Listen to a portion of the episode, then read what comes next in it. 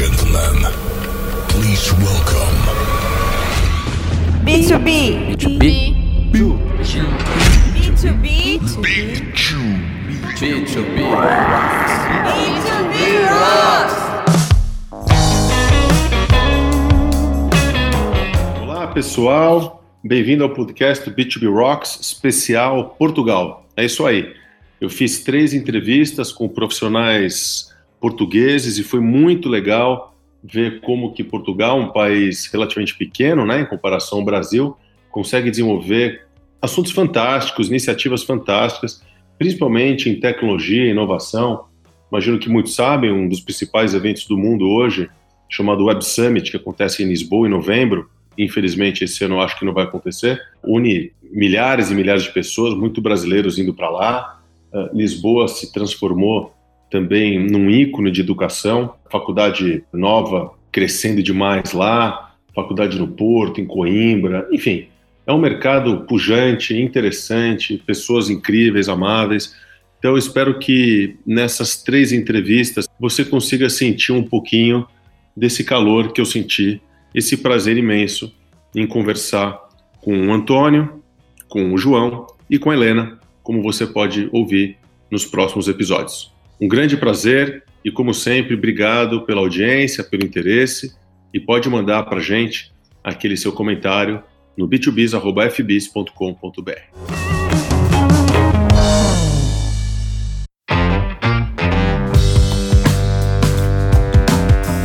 Pessoal, bom dia, boa tarde e boa noite. Aqui é o Paulo Loeb. Esse é mais um episódio em Portugal do podcast B2B Rocks. Na verdade, eu estou no Brasil, aqui na quarentena, entrevistando meus amigos portugueses também na quarentena em Portugal. E nessa empreitada de conhecer e aprender uh, o mercado de B2B Marketing Portugal, tenho visto coisas incríveis e hoje eu tenho o prazer de conversar com a Helena Gouveia, que ela é Country Manager da IKEA Group, lá em Portugal.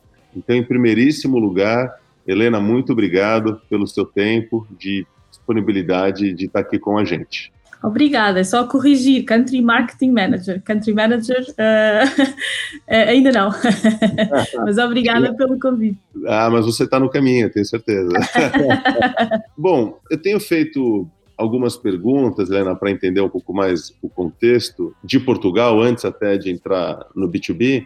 E eu queria te fazer uma pergunta bastante simples, né? Portugal, há anos atrás, estava passando por uma crise incrível, muita gente desempregada, o país economicamente passando por situação muito difícil. E nos últimos anos, vocês viraram referência em inovação, em tecnologia. Muitos brasileiros indo ou estudar, alguns trabalhar, e todos que podem indo visitar o Web Summit, que é uma grande e boa desculpa para ir para Portugal.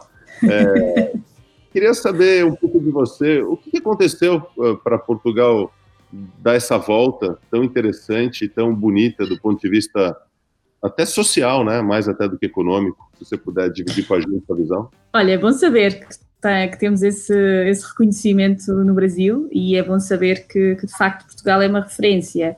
O que eu te posso dizer é que, uh, e vou tratar por tu, portanto espero que não te importes, um, o, que, o que realmente é, é, importante perceber é que eu acho que este, esta evolução começa muito pela formação. Portanto, as universidades portuguesas apostaram muito em tecnologia e, e eu acredito que uh, de grandes uh, faculdades e universidades saíram pessoas com um, conhecimentos e expertise que obviamente uh, facilitaram essa evolução.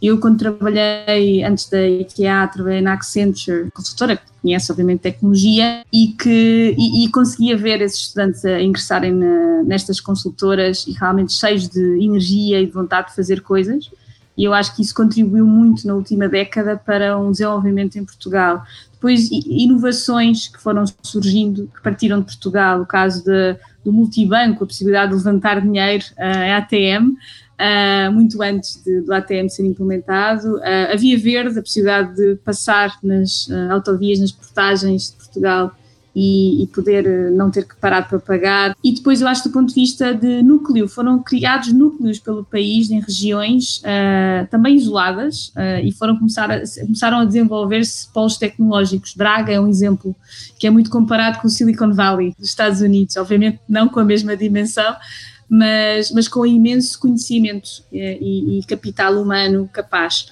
E depois, obviamente, um ótimo trabalho do nosso país, uh, do ponto de vista uh, de, governo, de, de promover uh, realmente este conhecimento interno e conseguir estabelecer as relações, como foi o caso da Web Summit. Conseguir que a Web Summit se mantivesse no país por mais e mais anos e fazer deste evento também um evento turístico, como dizes. Portanto, tem o lado de informação que é relevante para os profissionais, mas depois tem todo um lado social, todo um lado de entretenimento quase de, do país. Portanto, é muito positivo, sim. É muito inspirador uh, ouvir isso. espero que a gente consiga aqui nesse nosso Brasilzão aprender alguma coisa no que diz respeito à educação e uma postura do governo pró uh, trabalho, pró crescimento.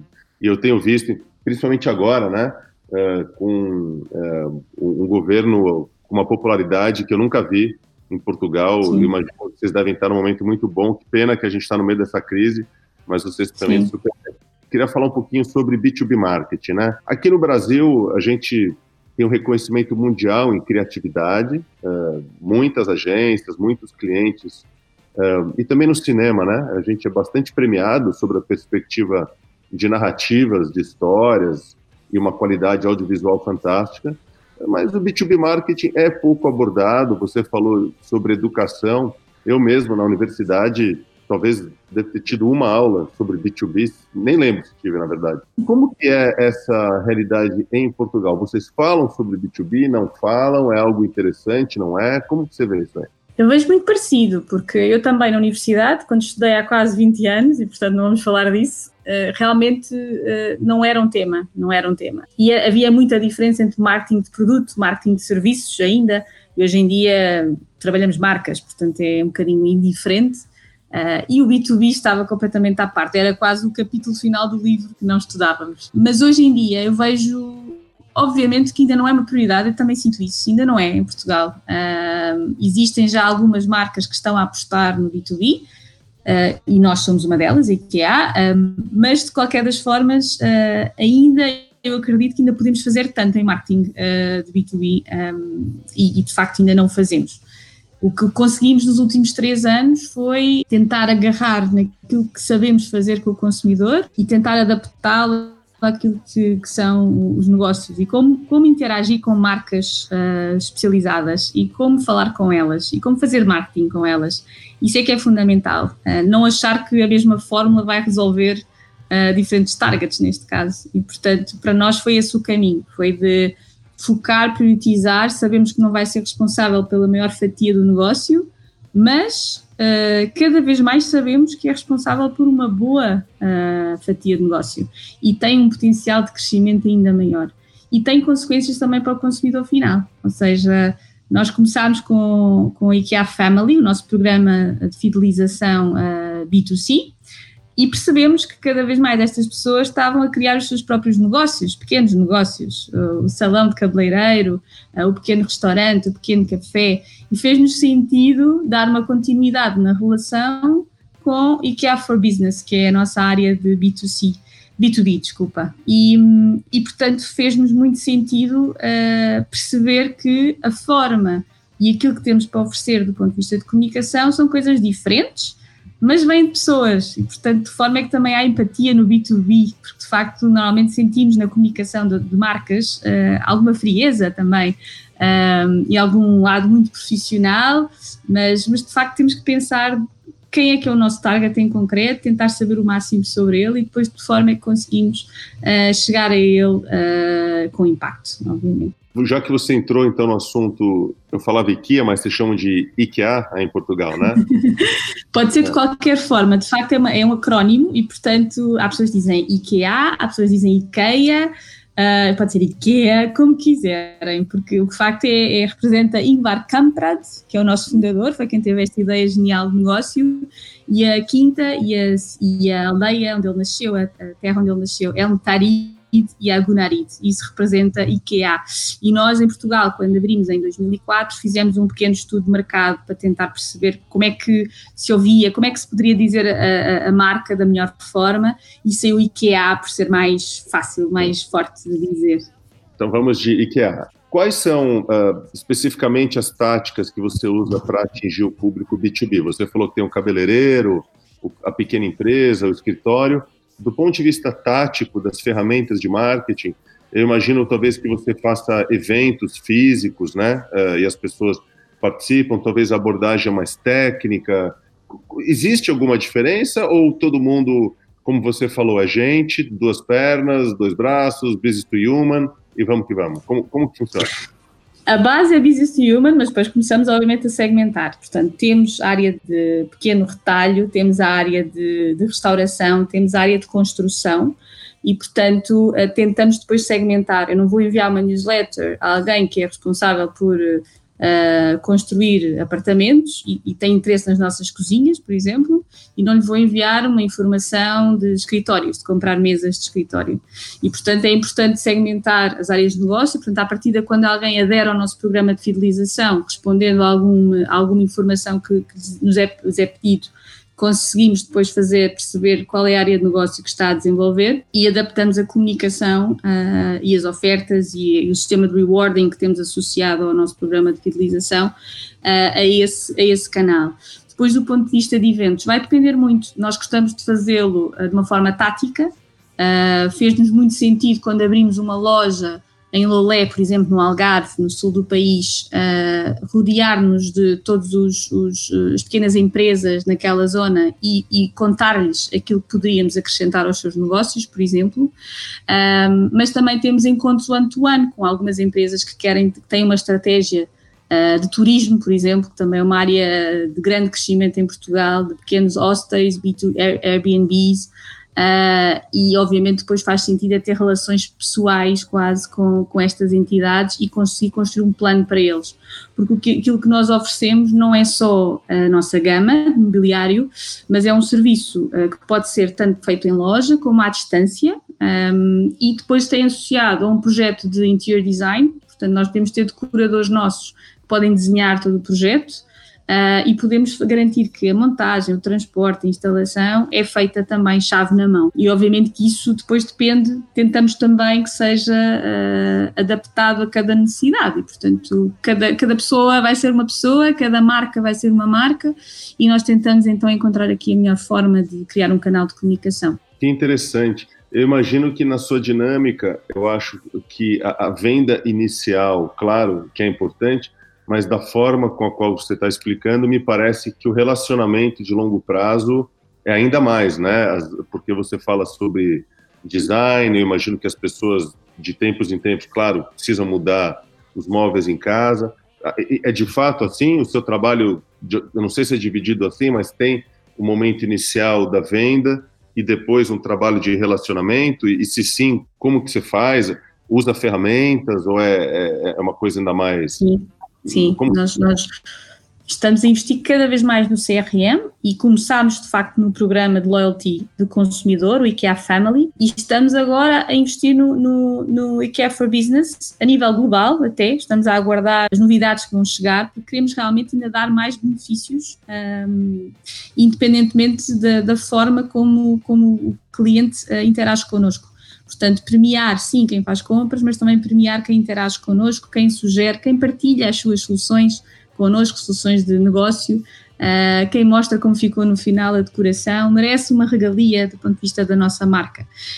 Um, e nós trabalhamos dessa forma, trabalhamos com, com a segmentação de uma forma muito intensa e percebemos partir, quais são as necessidades iniciais, qual é o average ticket do consumidor business no início, como é que ele evolui ao longo do ano, tentamos manter um contacto frequente com, com estes clientes, tentamos perceber as suas necessidades, imaginamos um restaurante que vai ter sempre necessidades de copos, de pratos, de, de guardanapos, uh, tentamos, podemos antecipar essas necessidades e se percebemos que há uma frequência, podemos interagir está na hora de, de, renovar a sua encomenda, por exemplo. E é esse tipo de dinâmica que tentamos construir ao máximo e queremos construir ainda mais no próximo, nos próximos anos, porque de facto uh, só temos a ganhar com essa, com essa relação. E consigo dizer já que, do ponto de vista de membros inativos, a percentagem é, é muito reduzida. Ou seja, nestes últimos três anos, eu tenho mais de 13 mil negócios uh, a fazer parte da nossa carteira de clientes, eu cerca de, eu tive a ver as últimas contas, 60 marcas, 60 empresas uh, estão inativas. Portanto, a base é fortíssima e as pessoas quando aderem continuam, têm sempre necessidades constantes e continuam a utilizar o serviço. Interessante. E é uma venda muito mais barata, porque não tem custo de aquisição, né? É, um, é uma, são empresas que estão já na sua base e você alimenta. É interessante. Você falou uma coisa interessante também, é, que tem a IKEA, claro, uma empresa global, é, e para mim, como brasileiro, os colonizadores são vocês, né? Os portugueses que. E, e, aqui, e aqui tem uma empresa sueca, né? É. é. Que, que, que tá é uma empresa sueca. E, e, isso para mim é, é, bastante curioso, porque remete à, pergunta, né? O Portugal é um país pequeno, com uma característica expansionista, histórica. E aí minha pergunta é: o seu trabalho, uh, Helena, é um trabalho em Portugal ou é um trabalho na Europa? Uh, como que, que é a sua a, a vida da, da, da, colonizadora Helena? Olha, é um trabalho muito global, de facto, sim. Eu sou responsável por uma equipa em Portugal, mas cada vez mais uh, a, a, IKEA, uh, ou IKEA, como quiseres, das duas formas, é um bocadinho complicada às vezes, mas, mas gostamos imenso de nos ver não como um marketeer que está no mercado, mas como os 400 marketeers, todas as equipas de marketing que estão espalhadas pelo mundo. E reunimos muito, reunimos pelo menos uma vez por mês todos uh, e partilhamos aquilo que estamos a fazer, tentamos tirar as melhores ideias e adaptá-las nos nossos mercados e contribuímos para as estratégias, de, as estratégias globais da marca. Portanto, eu não estou a trabalhar apenas na minha estratégia local, estou a contribuir para projetos uh, globais, estou a dar inputs sobre desenvolvimentos de comunicação, sobre novas iniciativas que estão a surgir para o negócio. Isso é fantástico. Uh, fazíamos constantes viagens, agora, obviamente, com, com, com, a situação que estamos a viver hoje em dia, aprendemos a, a, contactar de uma forma diferente e funciona. Portanto, do ponto de vista online, tem sido perfeito, não parámos nada, pelo contrário estamos ainda mais ativos. E sim, é, é a vontade de espalhar IKEA pelo mundo e fico muito contente porque eu sei que no Brasil já existem alguns escritórios de IKEA, mais na, na, do ponto de vista de sourcing, de, de encontrar fornecedores que já nos produzem alguns dos nossos, uh, dos nossos artigos, creio, ou pelo menos do ponto de vista das matérias-primas. Eu sei que já, já existe uma, uh, uma, uma, representação da IKEA no Brasil e cada vez mais na América do Sul. Uh, sei que está, está, está para breve a abertura uh, no Chile, por exemplo, e, e, sei que recebo muitas vezes contactos da América do Sul para, para perceberem um bocadinho mais como trabalhar a marca. Um, e portanto, qualquer dia, quem sabe, não, não aparecemos aí uh, e não trabalhamos um dia juntos a, a, promover IKEA Business no Brasil.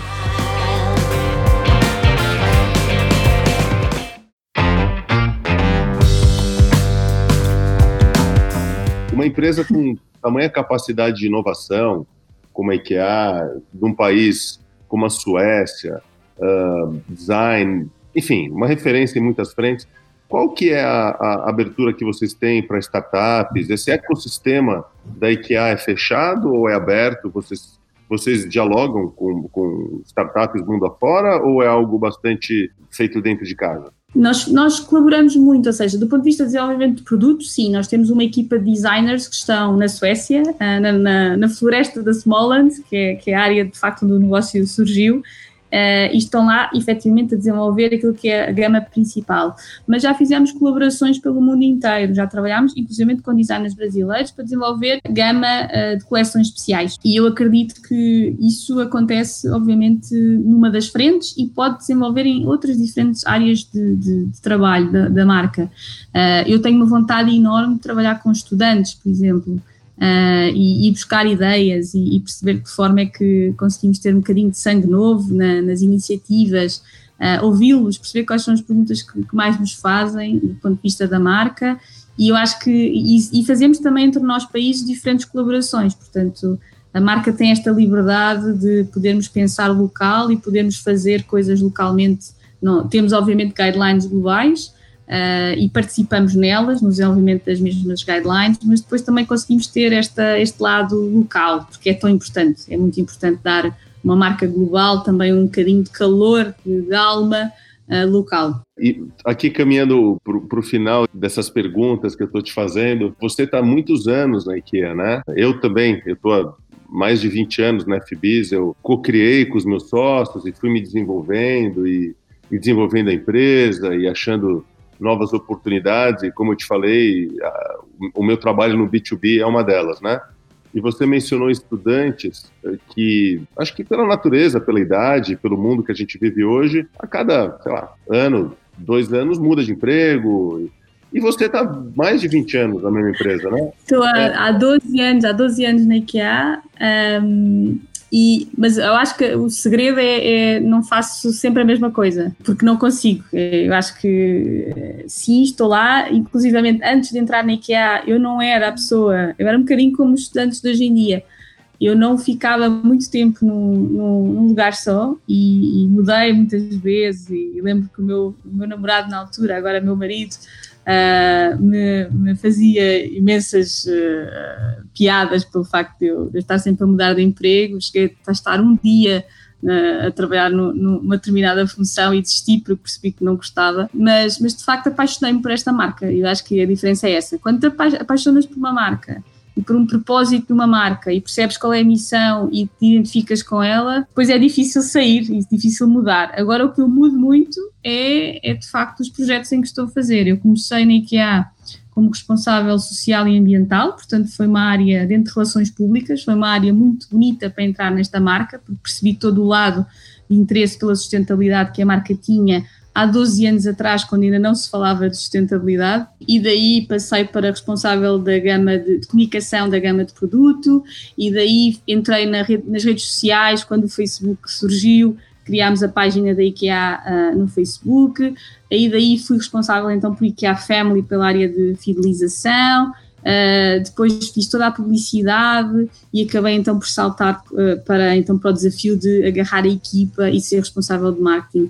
E, e acredito que é mesmo esse é o truque, é, é, estarmos sempre a sair da zona de conforto. Quando está muito confortável, está na altura de, de nos desafiarmos outra vez. E isso pode ser dentro da marca ou fora dela. Uh, mas acho que não precisamos de sair de onde estamos, podemos sempre encontrar novas formas de nos sentirmos desconfortáveis. Muito bom. E para finalizar, Helena, o que, que você diz para esse público brasileiro que, como eu, tem uma relação tão especial, emocional com Portugal? O que, que você tem a dizer para quem está te ouvindo sobre, enfim, essa relação uh, histórica que temos e o que, que a gente pode desenvolver daqui para frente. Olha, um, para já um muito obrigado. Espero que tenham conseguido perceber-me, porque eu sei que o português de Portugal é, é complicado e vocês fazem aquelas piadas giras dos portugues. Uh, mas não, não. A, a, gente faz, a gente faz piada de argentino, de português não mais. Não, não, não. Tá bem, eu já ouvi algumas. E, e já, já, já sabes, eu sou uma fã do Brasil, eu sou uma fã do Brasil uh, e quero agradecer muito porque desde o início, uh, eu lembro-me quando eu criei a página de Facebook e eu era responsável por escrever os comentários, desde sempre temos muitos brasileiros a seguirem-nos e, e a dizerem que adoravam ter a loja uh, no Brasil e quando é que vocês vêm para o Brasil e, e é, é, muito carinhoso ver isso e é, e é, e é muito bonito perceber que, que cai esse desejo e essa vontade. Portanto, agradecer-vos por esse, por esse amor e espero mesmo que um dia possamos uh, estar aí a abrir mais, uma, mais umas lojas e, e dizer que acompanhamos com, com muito interesse todo o, o, trabalho que o Brasil faz do ponto de vista de comunicação, publicidade, acho que são fortíssimos. Uh, já trouxemos algumas uh, referências para Portugal no passado também e temos grandes personalidades em Portugal a trabalhar em marketing que vêm do Brasil e, portanto, agradecer-vos também porque eu acho que vocês são geniais em, em comunicação e, e, portanto fico muito contente e agora vou começar a acompanhar o, o podcast e portanto a saber mais sobre o que, é que acontece no Brasil. Que legal, podcast B2B Rocks Internacional. Olha, claro. mais uma vez, muito, muito obrigado pela sua participação, adorei. É, assim que eu, essa crise acabar, eu vou ser mais um que vou ter uma desculpa a mais para visitar Portugal, seja o Web Summit, seja tomar os bons vinhos, seja te conhecer pessoalmente. Muito, muito, muito Combinado. obrigado. Adorei. Combinamos um café. Obrigada.